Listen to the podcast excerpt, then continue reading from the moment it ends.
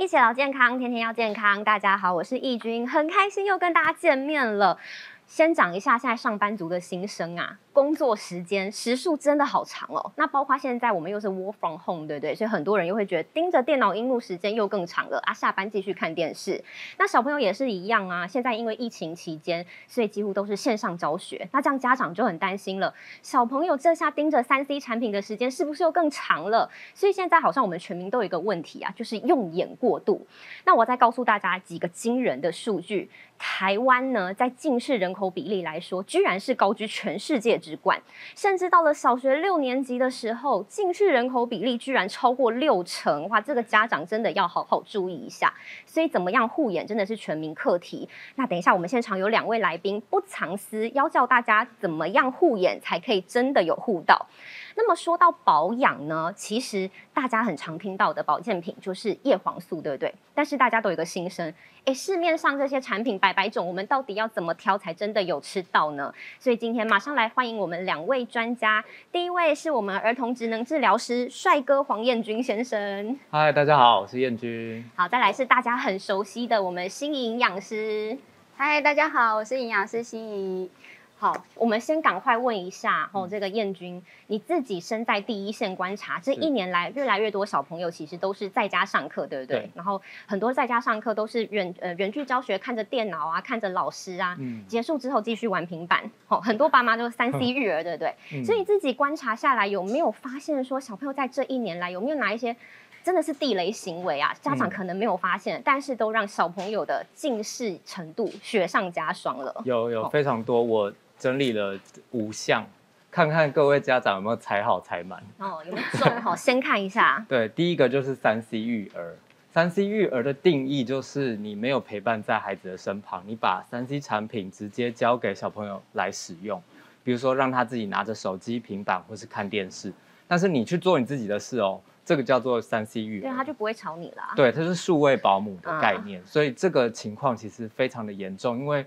爸妈如果在家工作，真的没有时间，所以只好请三 C 保姆帮忙代为照顾。那小朋友的这个眼睛啊，就会相对的更加的疲劳，然后用眼过度，所以这个是非常重要的一点。第二个呢，就是不良的使用习惯，比如说是灯光太暗啊，像有些孩子他可能会躲在棉被里面看，或者是在灯光不够那么充足的情况下来使用。再就是使用的时间太长，大家觉得一天小朋友使用应该多久比较合理呢？我们家限制一次就是三十分钟。嗯，对，也太严格了。那整天呢？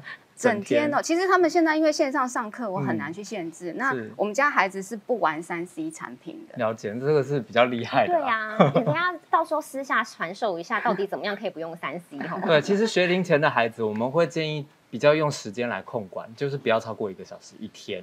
但学龄后，因为他们真的需要用三 C 来作为学习的载体嘛，所以我们就是尽量控管内容，然后再来是长度是可以多多休息的，不要一次看太久。那还有呢，就是距离，因为小朋友真的不会拿捏，然后他们就会越拿越近。通常这些我们都有专门建议的距离，希望他们可以保持的。再来就是静态活动太多。其实刚才主持人在开场提到的那个问题啊，在疫情之前就已经有了。大家台湾就是这么厉害的近视王国。重点就是大家太近距离的在使用呃东产品之外呢，静静态的室内的活动太多了。然后我们一打开门出去都是很很快都可以看到的状态，不是要眺望的那种。所以我们本来就是很容易近视。所以如果说真的有遇到这样的状况的话，大家尽量的往远方看。对，那再来第四个就是室内的学习时间太长，这就因为疫情嘛，对啊，没有办法。然后可能你今天也不是在学习，你就怕出门感染了，所以就是在室内太多。但是还有一种呢，在疫情之前，就是他们呃爸妈没有办法及时的去接他们，然后放学之后直接移驾安亲班，然后。安亲班下课直接回家，一整天基本上都在室内。哦，真的。对，那你看到的东西，其实你的眼睛就会觉得你好像就不需要看太远嘛，然后就渐渐的，对对对，没有办法做很好的调节。再来就是没有定期检查视力，这个我真的很有感，需要跟大家分享。呃，在这个疫情期间呢，有发现蛮多孩子就是开始有点暴躁，然后没有耐心。然后东西呢丢三落四啊，然后东西在旁边，妈妈叫他拿，他都说没有啊，怎么样都找不到。爸妈就觉得他好粗心哦，为什么会这样？然后在考试的时候会看错题，黑板抄错，然后我们就带来评估之后，他们爸妈觉得他是不是视知觉有问题？会不会是觉得孩子生病了？是不是？哦，没有没有没有，他们是觉得视知觉，因为视知觉就是掌管这些的，比如说找东西找不到，我们搜寻能力呀，眼球动作怎么样啊，他们会想要评估。但是我们一来看，这其实很典型，就是近视加深。然后我就会问说，哎，你们多久没有检查视力了？他说，嗯，可能有一年，就真的不行。其实后来再去检查，发现他们已经增加一两百度了，根本看不清楚，就会很想要生气啊，然后以为他是不是过动啊？或者是有一些情绪的问题，其实就是因为视力的关系。哦，这很重要，因为很多爸爸妈妈可能真的会因此误会孩子，然后也可能导致双方的沟通越来越差。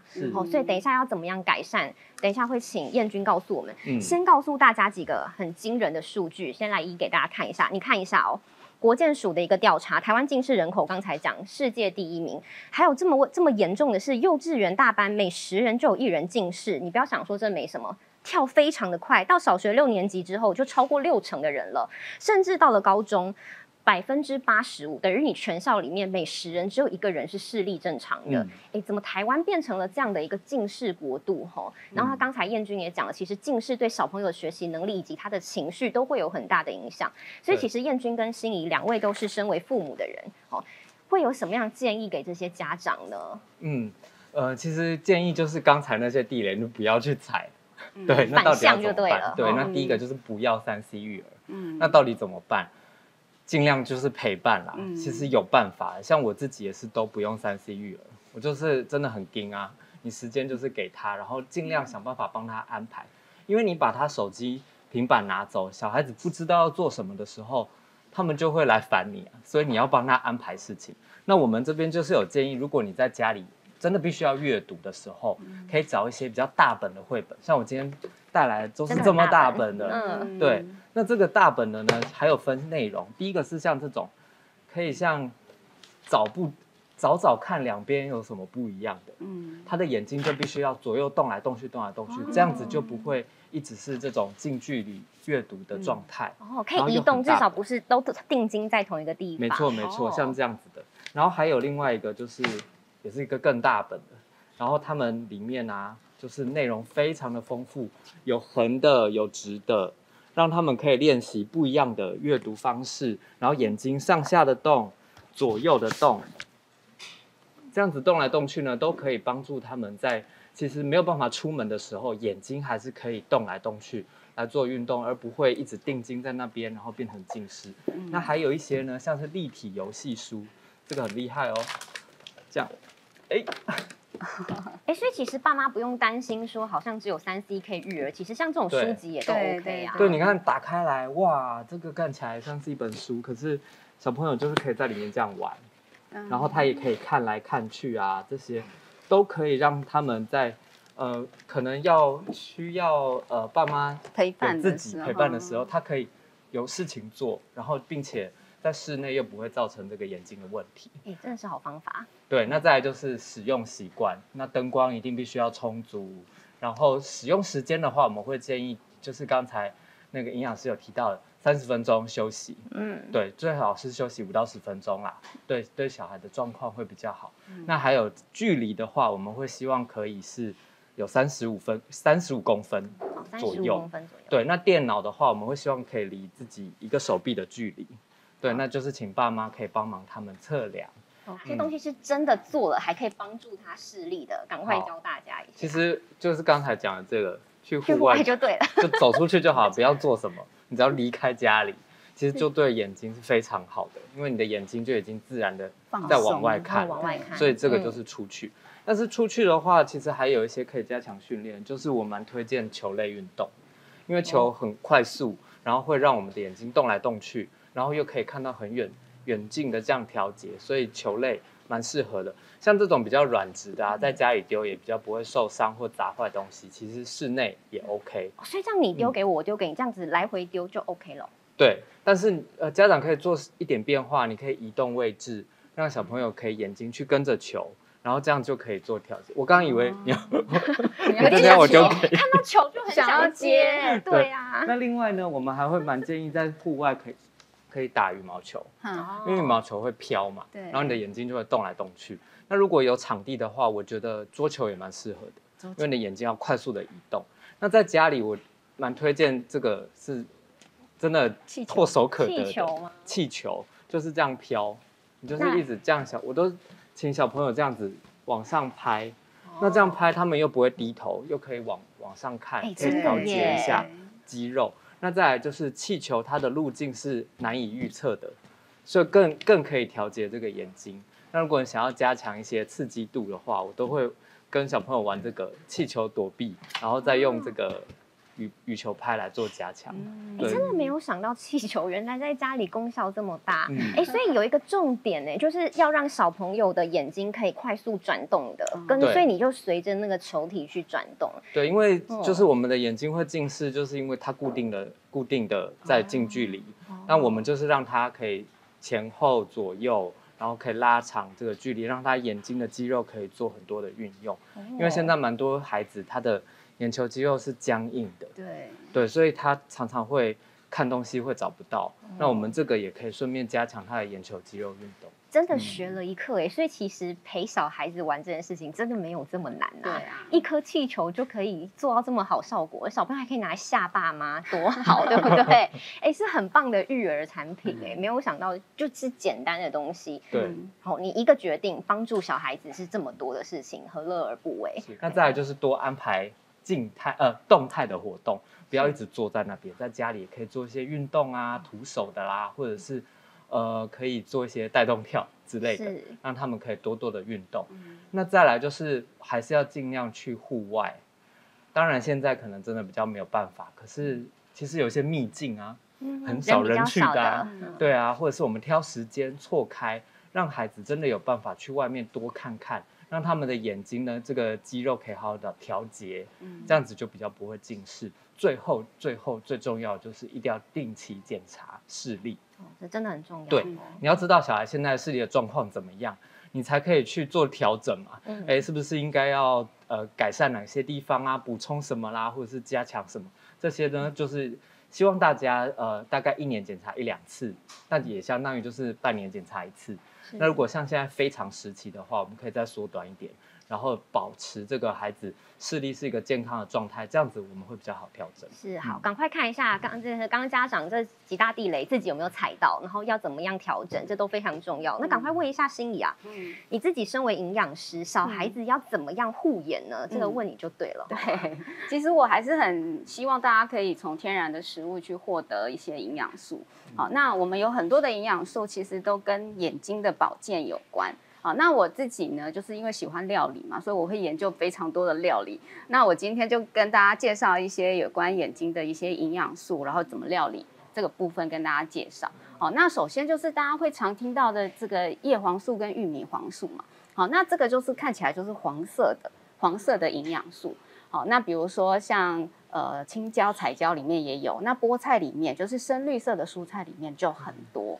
好，那还有再来就是维生素 A。好，维生素 A 呢，跟这个夜盲症其实是有关系的。什么叫夜盲症？就是我们到了暗处之后，你会有一段时间不能够适应，就是会突然看不太到。好，所以这个就是有可能维生素 A 好比较缺乏了，眼睛的这个感光细胞有一点点营养缺乏的问题。好，那这个就跟这个维生素 A 有关。那维生素 A 呢，通常就是在像呃动物动物性的话，就是肝脏内，好。动物的肝脏哈，或者是呃蛋黄。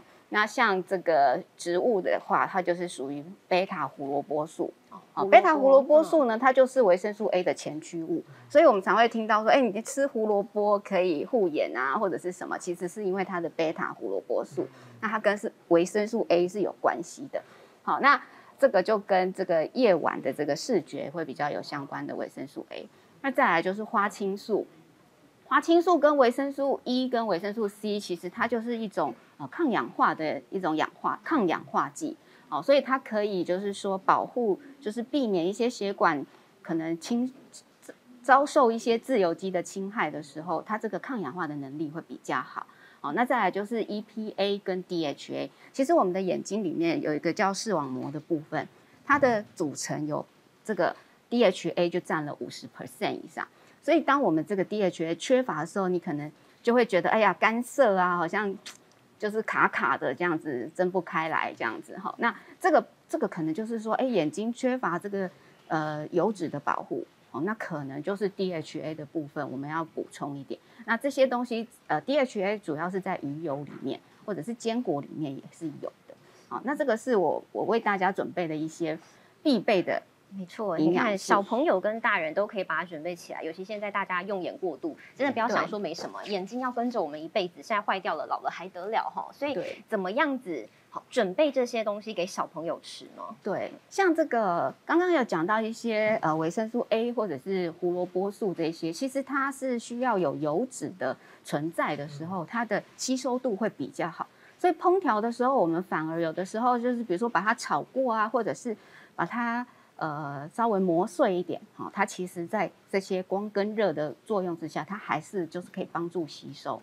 那孩子呢，他们因为饮食的部分真的是大人需要动脑，因为你叫他多吃菠菜，多吃胡萝卜，这怎么可能？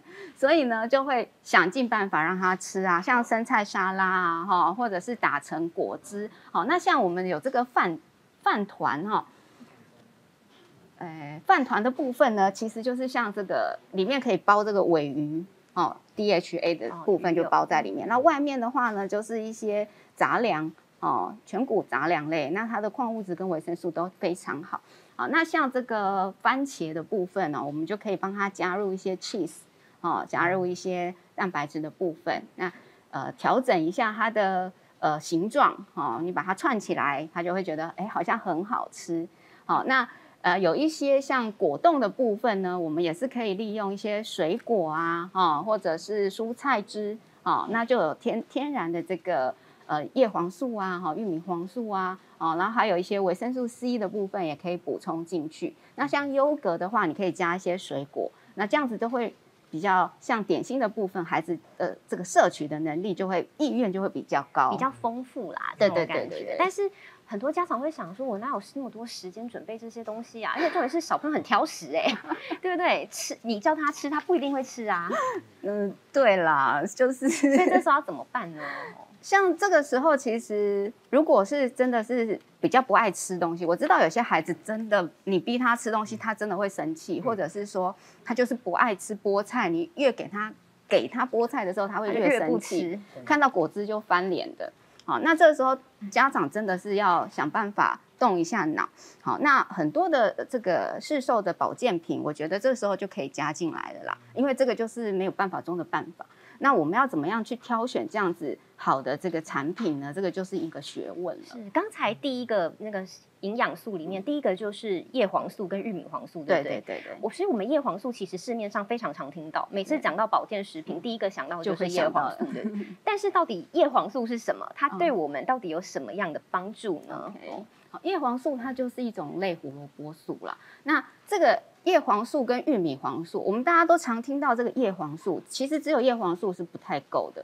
那玉米黄素加上呃叶黄素的存在，它其实这两种呃营养素呢，它在我们的这个呃这个黄斑部的部分，就是眼睛里面的一个构造里面，它可以吸收蓝光，因为像三 C 它就是一直释放出蓝光嘛。还有太阳照的话，其实有紫外线，也有一些光。好，那像这样子的。呃，光波长的光，蓝光的这个波长，其实它是可以被这个叶黄素跟玉米黄素给吸收的，所以它会形成一个过滤层的概念。对，它就是有点在帮你清除这些蓝光的感觉。好，那它呃，经过很多的实验，它证明就是说，这两个就是叶黄素跟玉米黄素同时存在的时候，它可以消除百分之九十的这些蓝光的这些刺激。那有百分之十的。部分呢，它是没有办法吸收完全，就是靠我们其其他的营养素，就是我刚刚前面有提到一些抗氧化的营养素来加强，啊，来帮帮忙保护这样，像是花青素啊，对，DHA 嘛，刚才有讲到维生素 A，另外还有讲到什么虾红素，我最近很常听到虾红素这个东西。对，虾红素它其实也是一个非常强的一个抗氧化力的一个一个食品，但是呢，它在我们的呃一般的食物里面不太好取得，因为它只有在红藻类或者是一些鱼类，就是看起来红红的，好的那种虾那个鱼里面才会有一点，好，但是呢，它。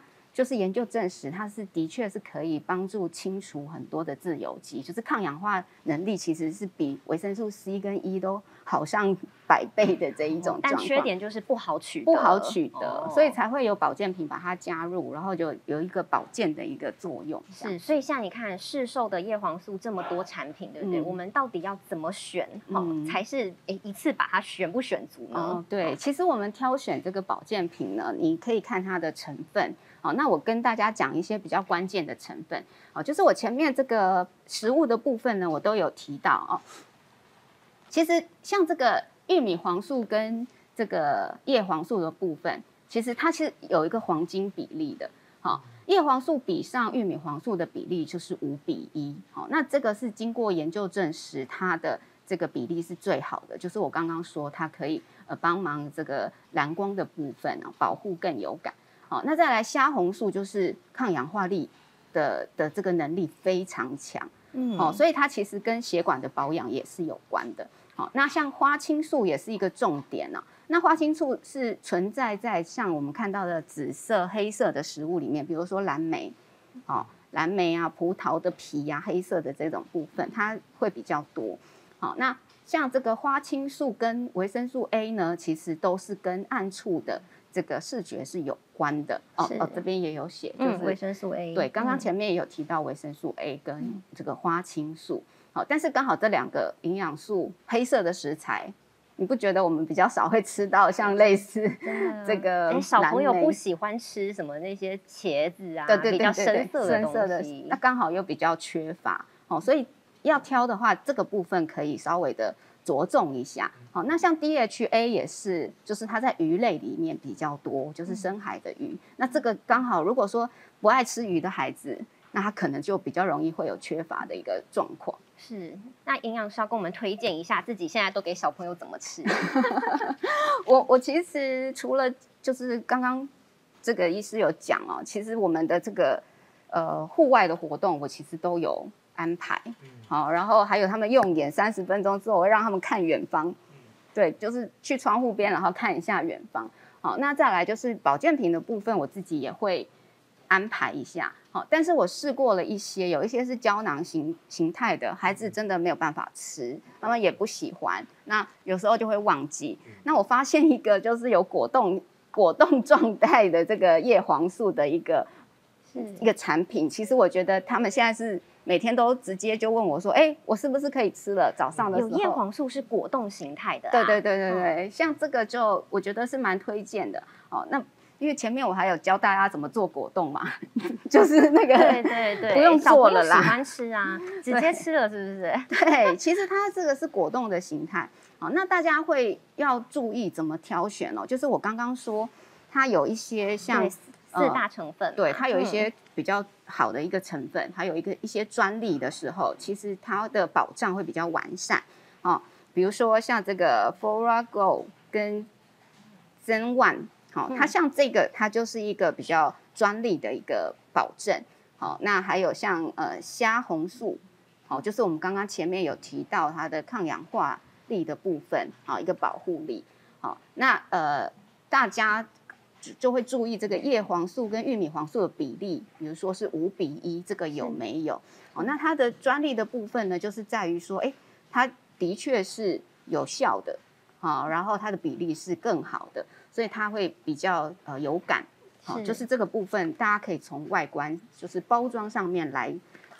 所以其实大家懂得看成分很重要，就是刚才有讲到那四大成分加维生素 A，所以其实这个通通都有哦，对对对，包括你说很难取得的维生呃虾红素，哦食物上很难取得，但它都添加了，对不对？对对对。然后刚才讲专利很重要，专利很重要，有专利才是保障嘛，对不对？对，专利的部分其实呃像是诶这边的专利是属于这个叶黄素嘛，好，那像叶黄素，我再跟大家多解释一下哦。对，先跟大家说，因为其实我自己在外面挑的时候，嗯很常有牌品牌也是标榜叶黄素加玉米黄素，嗯，但是大家就会想说啊，大家都这样标榜，到底差别在哪里？对，哦，有没有什么差别啊？怎么大家都讲一样的问题呢？对对，所以专利就很重要，好，因为很很多的厂牌它就会标榜，哎，我有叶黄素，我有玉米黄素，所以这个时候我们就是要看专利。好，那再来有一些。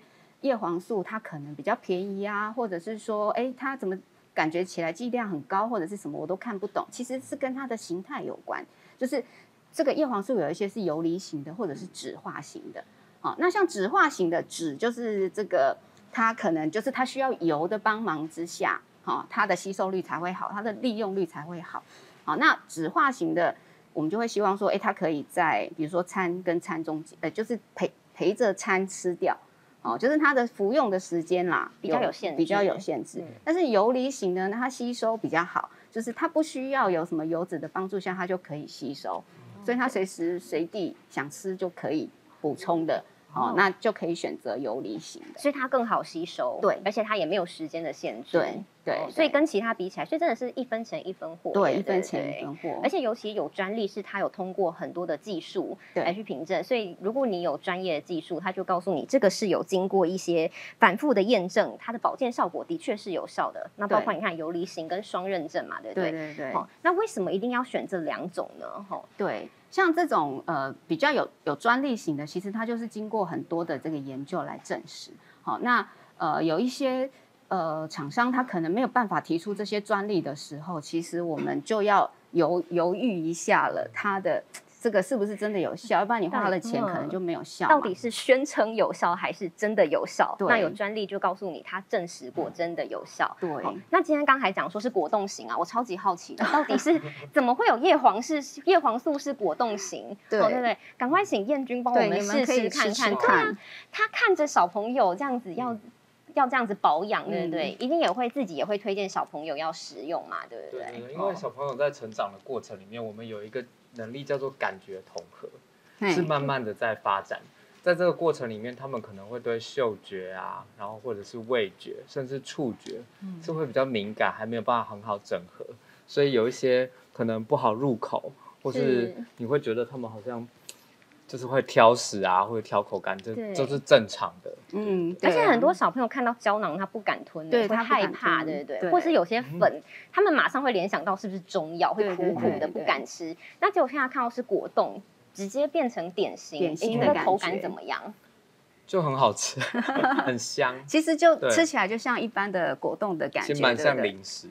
对，那那我有看过，它其实它是没有加什么什么香料、色素的。我觉得，因为我是家长，我就很在意这些成分嘛。它就是没有香料，好，那吃起来它的果汁味就是天然的，酸酸甜甜的，就是百香果汁。它完全就是果冻啊，对，所以它其实就是有营养的点心。对，那你就跟小朋友说来吃点心喽，他就不觉得这个是什么保健食品，就不会排斥了。保健食品是味道蛮重。对对，但是这个就是它没有药味的感觉，完全没有药味。对对对，而且啊，我把它冰在冰箱里面，小孩子他们就是时间到了会自己去拿，会拿来吃。那我是现他们就一天就是一根就好了，我觉得不用过多，好，那适量是最好的。那偶尔呢，如果说有的小孩子他想要变换口味，其实他可以把它切切碎了。好，加在他的饮料里面，就变 QQ 果就很像手摇杯那一种。对，或者是加在生菜沙拉里面，它也会提升他多吃一点蔬菜水果的一种感觉。那这就是变化变化型的吃法。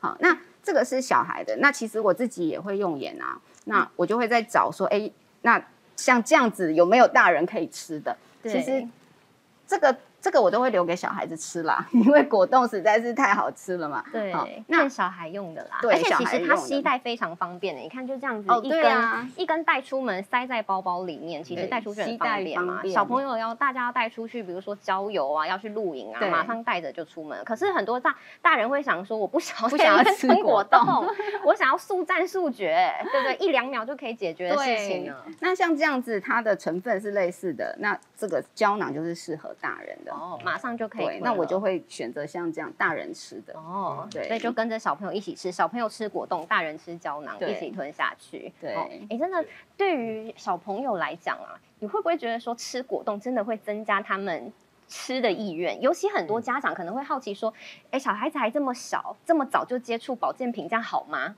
是。其实现在因为是非常时期，对，那我们一般你就像营养师说的，是希望从天然的食物来摄取，但是本来孩子就可能会吃的不均衡嘛，那再加上又是非常时期，用用盐量啊各方面都是大增的，所以其实呃我都会希望爸妈是多多保养的，对，希望让他们可以去接触，但是因为孩子其实蛮挑的，对对，所以还是要找到他们可以。喜欢，然后入口比较对比较顺的。那因为我们还有提到一个小孩子，他饮食不均衡，跟爸妈的呃行为吗？不是，跟跟爸妈的这个厨艺很有关系。哦，厨艺也有就做的不是很好吃嘛？对。所以像这样子，就是很讨喜的口味啊，各方面。我觉得是小孩子应该是非常喜欢，接受度会比较高。就当成零食这样子吃，你自己小孩子不是也有在吃？对我小孩子吃的开心哦。对他们就是一天会有吃一包这样子。哦，那心怡自己会推荐给，比如说哪一些族群啊，特别要吃，还会建议大家在什么时段吃会比较好吗？像饮食里面，就是天然的食物里面，就是我刚刚讲的，其实它就是需要有油炒跟热。哦，搅打哦，这样帮他拌炒一下的这个部分，它的这些营养素的吸收会特别好。嗯哼，对。但是像刚才那个，刚才有讲，它是完全没有限时间的。哦，对，像这样子的游离型的维生，呃，这个游离型的这个营养素，其实就没有这些限制。对，所以它的补充的时间就没有特别的限制，所以小朋友随时说想吃都可以。毕竟小朋友要要不要吃也是要看他心情啊，对不对？我不能说我固定你就是饭后才能吃，对不对？然后他饭前吃一个，搞不好他之后食欲更好，也说不定。好，最后提醒大家，出去挑选的时候，关于这些保保养的产品很重要，对，运动很重要，保养产品绝对也很重要。有哪一些你自己列了几个配保，告诉大家一定要注意的。对，第一个就是均衡饮食是最最基本的嘛。好，那眼睛要呃适度的休息啦，就是我们刚刚有都有提到的，然后运动，然后跟休息。好，那再来，如果说真的需要一些保健品的时候，一定要选择有专利的，好有厂牌的。那我们在挑选的时候，其实除了看包装之外，你去网络上面搜寻，它一定会有它的一些报告，或者是国家的一些保证之类的。哈，这个都是大家可以参考的。所以多做一点功课，真的才可以。达到这样子我们想要的一个结果，不要想说选便宜的就好，这样真的唔汤吼。对，你刚刚才讲，你刚才分析那个成分就差很多了。多，好，真的非常感谢两位，谢谢燕君还有心仪，所有的爸妈要把这集分享出去。好，除了照顾自己之外，自己宝贝这个视力是一辈子的。对，从小时候养好就是赢在起跑点了哈。好，记得把直播分享出去哦。非常感谢两位，拜拜，拜拜。